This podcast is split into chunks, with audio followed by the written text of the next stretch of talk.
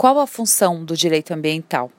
O direito ambiental, ele tem como objetivo proteger o meio ambiente, evitando danos a ele e assim garantir que ele permaneça saudável para as próximas gerações. A partir da edição da lei de número 6.938-81, que delineou o objeto e o objetivo e estabeleceu as diretrizes, instrumentos e os princípios do direito ambiental.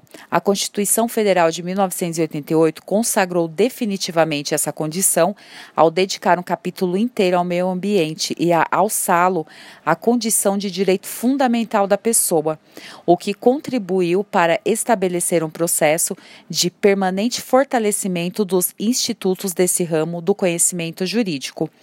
Agora falando um pouco do direito dos animais.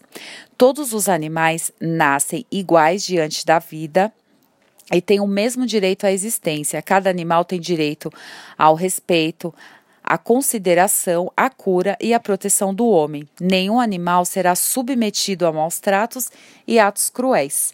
E praticar ato de abuso, maus tratos, ferir ou mutilar animais silvestres, domésticos ou domesticados, nativos ou exóticos, a pena de detenção é de três meses a um ano, além da multa.